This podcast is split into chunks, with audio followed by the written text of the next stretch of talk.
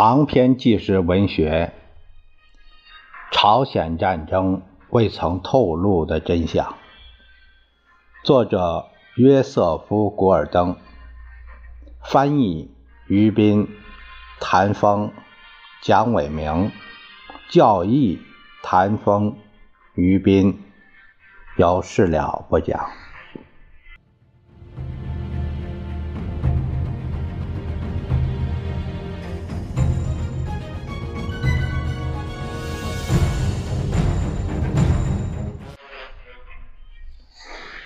接下来我们看第七章。第七章的题目是“仁川赌圣”。道格拉斯·麦克阿瑟将军二战时的战略成功，完全有赖于他的越岛进攻战役。他以海军陆战队和陆军部队实施突然的两栖作战。绕过较为明显的攻击点，夺取敌人后方岛屿。如前所述，战争爆发五天之后，麦克阿瑟他第一次前往朝鲜的战地视察时，就立即产生了这样的想法：作为击败他的新对手的一种手段。正如他后来所表述的那样，这个想法在二十分钟的时间里就闪现出来。他当时站在一个高地上，望着溃不成军的韩国军队越过汉江逃向南方。北朝鲜人在向半岛南部推进时，他们的补给线拉长到十分危险的程度。打击北朝鲜人的后方，将使美国能以极少的部队包围并消灭其主力部队。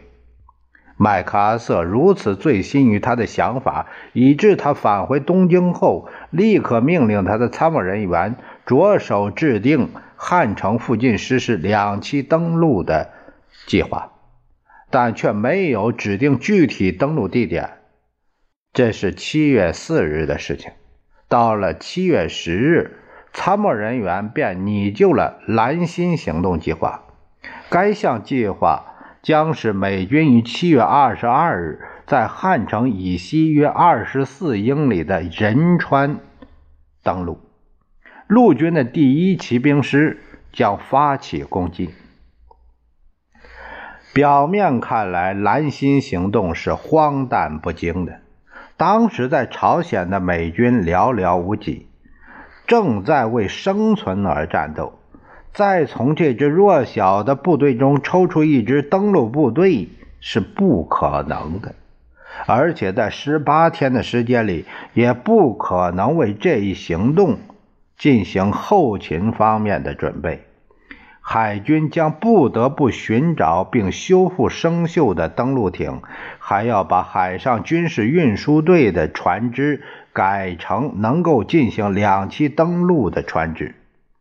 当时在朝鲜的陆军部队几乎没有两栖作战的经验，正如一位陆战队的军官对麦克阿瑟的参谋人员所解释的那样：“两栖登陆不同于把一些船只驶进一个港口，然后登上码头。如果缺乏充分的装备，我们将会失衡滩头。”没错，当时陆战第一旅正在开赴亚洲的途中。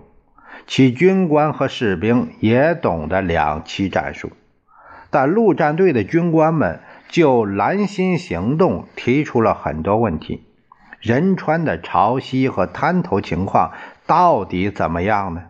手头的粗略资料表明，那里的海潮汹涌澎湃，潮头高达三十五英尺，岸边还筑有高高的石墙。陆战队直言不讳地表示，他们对蓝心行动不以为然。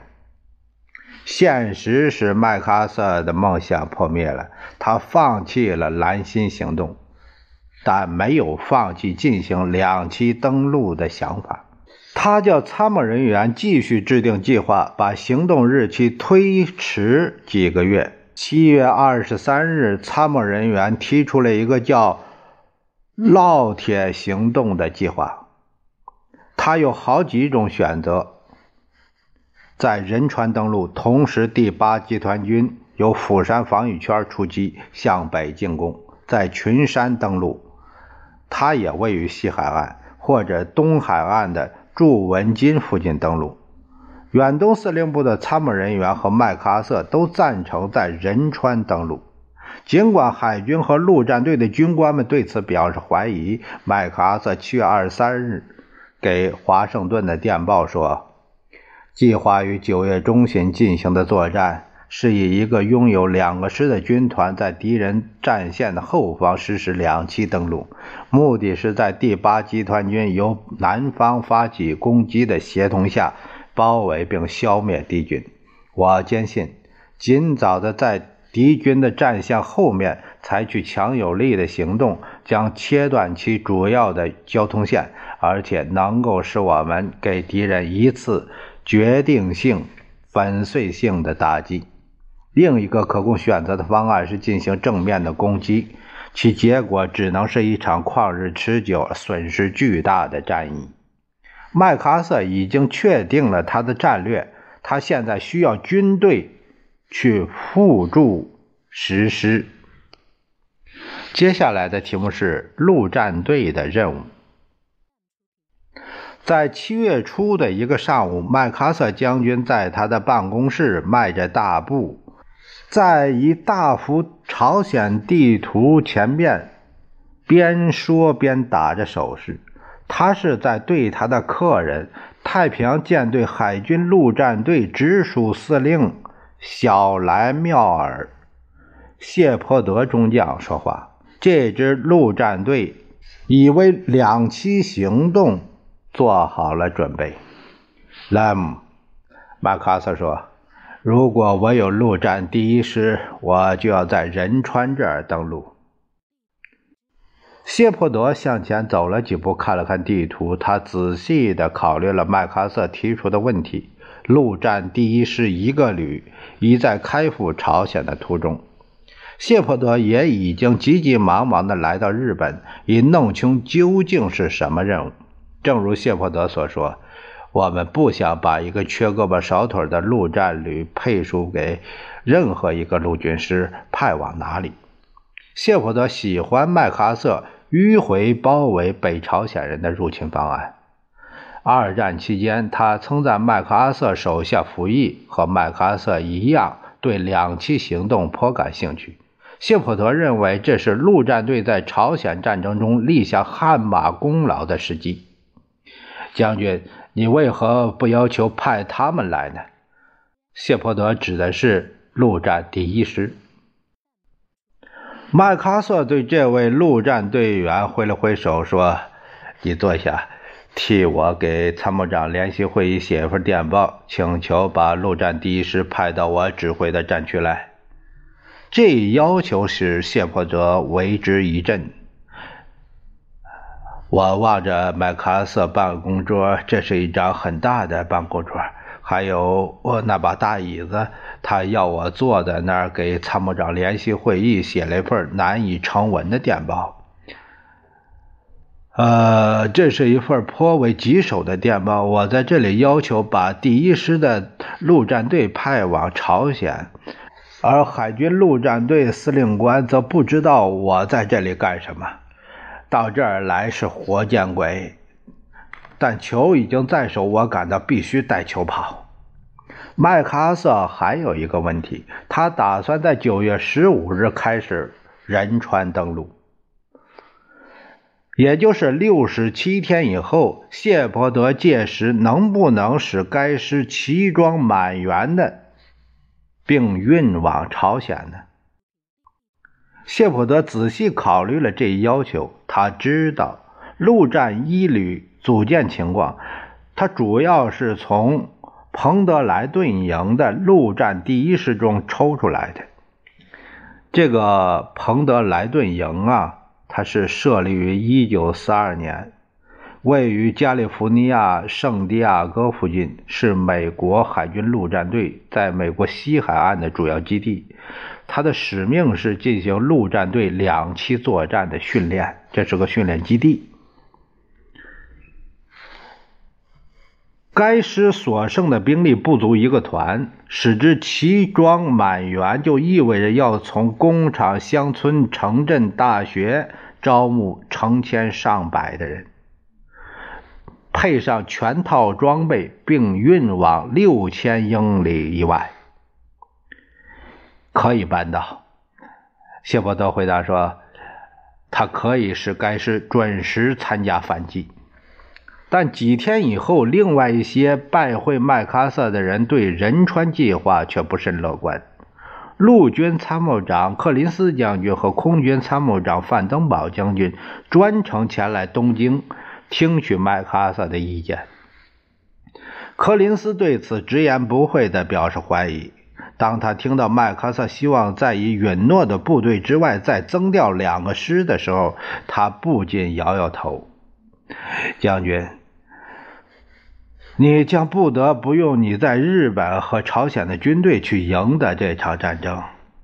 麦克阿瑟笑着摇摇头说：“这，你将不得不改变主意。”第二天，柯林斯在一次参谋会议上再次告诫麦克阿瑟的助手说：“美国的资源是不足的，不要过于铺张浪费。”柯林斯发现海军司令詹姆斯·多伊尔海军上将对仁川登陆不甚热心。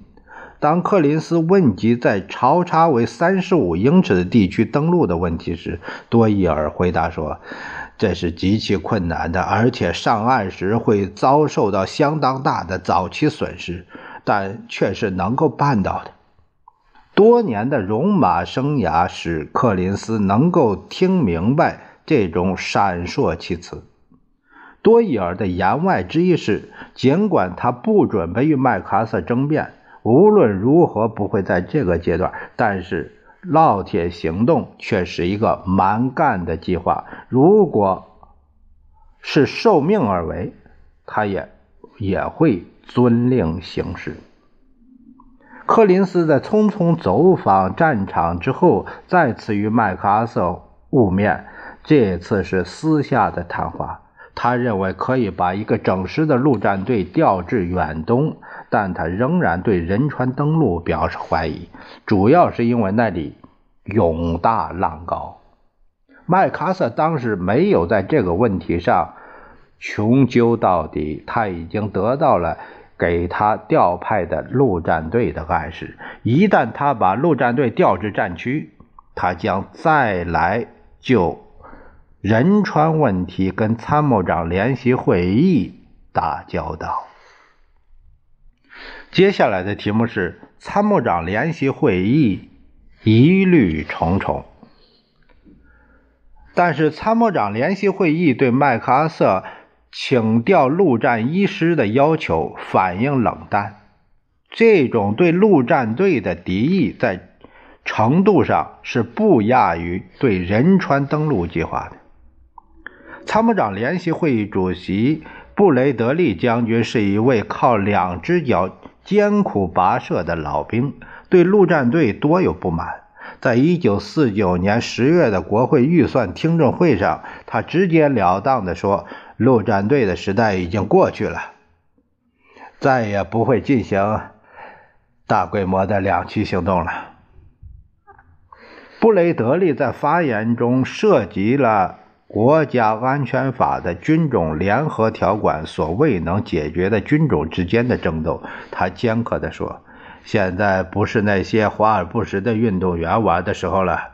他们在每场比赛中都不是全力以赴，除非他们能够进一垒。”《纽约时报》记者威廉·怀特写道：“海军和陆战队的高级军官。”正是布雷德利苛刻言辞的攻击对象。他们听着从这样一个讲坛上对高级军官所进行的一次最令人惊奇的斥责辱骂时，坐在那里脸色苍白，怒火中烧。那下面有一个注解说道：“呃，这里有一个解释说，杜鲁门和布雷德利一样看不起这两个军种。”战争爆发几周后，总统在给一位国会议员的信中，他写道：“海军陆战队是海军的宪兵部队。只要我是总统，他就将继续保持这个地位。他们的宣传机器几乎和斯大林的宣传机器毫无两样。然而，对杜鲁门来说是不幸的。这位国会议员收到这封信，并把它透露出去的时候，一个陆战队退役的军人组织正在华盛顿开会，会上群情激昂。杜鲁门不得不亲自到会，为他过头的话赔礼道歉。麦克阿瑟则对杜布雷德利不以为然，这是二战时欧洲战区与太平洋战区竞争的延续。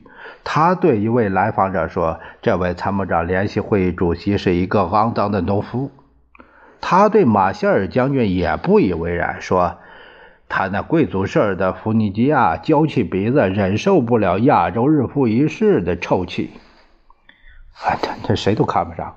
无论如何，布雷德利和参谋长联席会议中另一位海军和陆战队的敌人范登堡将军。现在有机会来见证他们关于这两个军种风光不再的预言了。令人惊诧的是，甚至海军的代表谢尔曼海军上将也疑虑重重。为了使陆战第一师恢复战斗力，而使整个海军陆战队倾家荡产，将严重削弱该军种履行其他职责的能力。他是特指驻扎在北卡罗来纳州勒琼营的大西洋舰队海军陆战队直属部队，所以参谋长联席会议在七月二十日告诉麦克阿瑟，他在十一月以前不能得到陆战第一师。麦克阿瑟哪能容忍这种情况？他在七月二十一日的一份怒气冲冲的电报中，以强硬的语气。重申了迅速派遣该师的请求。他争辩说，其他地方不可能出现再使用这支力量的要求。这种要求与考虑用这支部队来执行紧急战斗使命的迫切程度是一致的。经过几轮电报的往来，参谋长联席会议实际上做出了让步。他们把该陆战师调给了麦克阿瑟。但这不包括正在开赴朝鲜的陆战旅。实际上，该旅相当于三分之二个师。麦克阿瑟现在可以开始认真地为仁川登陆制定计划了。但是，海军陆战队必须先组建他所允诺的陆战师。接下来的题目是动员后备役。雷蒙德·戴维斯在战争开始时是，他是一名中校，后来成为海军陆战队的司令。他是一个典型的现役军官骨干，负责把各种不同专业的后备役军人迅速整编成战斗师。戴维斯在芝加哥地区搞后备役人员的工作。开始时，他遇到的主要问题是，其中很多人不想脱离平民生活去亚洲打仗。进行体检的医生们则以同情的心情倾听这些不情愿的士兵们的诉说。我忘记了医生们是怎样说这件事的，但他们发现所有这些人都不适合从军。我查看了其中很多人，啊，就是被淘汰的后备役军人。我还认识其中一些人，但我不能相信医生的结论。这两位医生是海恩斯退役军人管理处医院的专职医生。后来我知道，关于他们的报告也来了，他们也不适合从军。后来他们。互相进行了检查，然后互相证明对方不适合从军。于是我找了另一名医生，让他检查了所有不合格的人，结果他们全都符合从军要求。我们把这两位医生给撵走了。戴维斯的第九营来自芝加哥的部队，使他感到庆幸的是，他的部队几周以前。完成了年度夏季的训练，因此该营抵达彭德莱顿营时已经装备齐全、训练有素，并做好了战斗准备。但使戴维斯感到沮丧的是，他的部队是在夜里下火车的。他们被参谋军官分成了七十五人一组，零零散散地编入了其他部队，然后消失在黑暗中。另一位营级军官对戴维斯说：“我瞧着他们走入黑暗中以后，我再也没看见他们。士兵、档案和装备。”都散布在彭德莱顿营广阔的营地上，因此戴维斯的任务就是尽可能完整的重建他的营。采取一般的方法已经不行了。戴维斯和他的军官们设法弄到一些卡车，然后开着车在营地里到处转，以寻找自愿归队的人。有时他们在某个地方找到一大群正在干活的人。戴维斯说：“他们会把车开过去。有人想走吗？在不到一天的时间里，他们就搞齐了我们需要补充的全部陆战队员。就是这样。与此同时，在加利福尼亚的彭德莱顿营，陆战第一师的作战参谋阿尔法·鲍泽上校。”在营地各处急急忙忙地搜索装备。彭德莱顿营有一个叫帕尔格斯营的地方，这里主要的装备存放区，多年来无人问津，装备就睡在荒草野藤之中。陆战队中要使用登陆艇，自从1945年以来。就堆放在加利福尼亚州巴斯托附近的干旱沙漠中。现在，他们被匆匆地运往加州南部的港口，甚至没有时间进行最起码的检验性行驶。陆战队认为，他们也确实得到了这样的允诺：他们在日本做短暂停留时，将有时间进行此种检验。然而，情况并非如此。正如该师的师长奥利弗·史密斯少将回顾的那样，他说：“把他们运到神户以后，给他们加满油，调出舱，放进水中，然后他们就浮上海滩，如此而已。没有为仁川登陆进行演练。这些水陆两用车，呃，下一次再开动时，就要从坦克登陆舰上疾驶而出。”由水面冲向滩头。陆战队的史学家安德鲁·吉尔评论说：“这些登陆艇中经过硫磺岛和冲绳战役的老艇数目，比驾驶他们人当中参加过这些战役的老兵数目还要多。尽管有种种的混乱，史密斯将军和。”鲍泽上校还是想方设法组建了一个师，并定于八月十四日至十八日起航。鲍泽把这次航行称为最为糟糕透顶的混乱航运。只有一件事没有着落：关于该师在何处投入战斗，还没有任何消息。参谋长联席会议知道麦克阿瑟仍然坚持在。仁川登陆，但华盛顿仅仅被告知预计登陆的日期，即便这一点也未得到最后的批准。史密斯将军对他到达远东之后究竟要干什么颇为好奇，便在八月初派鲍泽乘飞机去日本，他自己在陆战队登船之后也跟着去日本。史密斯认识到。他不能允许自己舒舒服服地坐上三个星期的船。戴维斯上校也不愿意荒废时间，因为他也知道陆战第一师绝非一支仅供观赏的人马。船一驶离港口，训练立即开始。我们带上沙袋，还在船尾架起了迫击炮进行射击。小伙子们是头一次发射迫击炮。船队的指挥官。对这些喧闹不已的做法颇为吃惊。陆战队就是这样开赴战场的。他们从船尾投下一些箱子，然后向他们发射迫击炮教练弹。接下来的题目是麦克阿瑟的计划受到质疑。阿尔法·鲍德上校从加利福尼亚到日本横越太平洋飞行用了三天时间，他几乎三天三夜没有合眼。尽管如此，远东司令部参谋处的一辆汽车在飞机场迎接他，并把他火速送往了第一大厦。这是陆战队一位军官头一次听到关于仁川登陆的情况通报。凌晨二时，鲍泽前往设在美国海军麦金利山号军舰上的一个战备指挥所。他又工作了几个小时，直到困得睡着了。但就我而言，当时有无数的问题完全没有得到回答。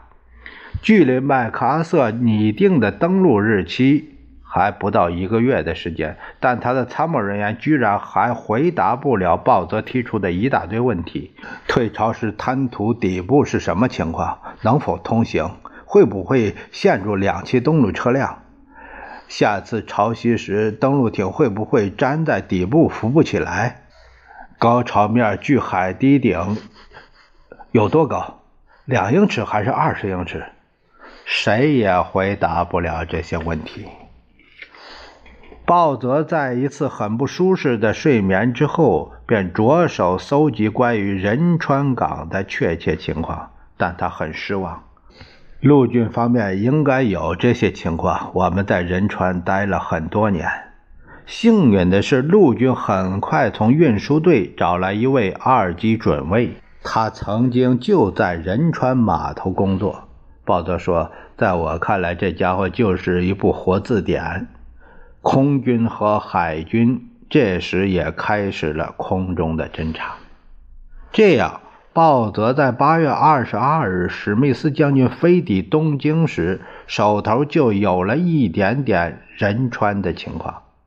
史密斯与鲍泽谈话，然后与海军上将多伊尔进行了一次长谈。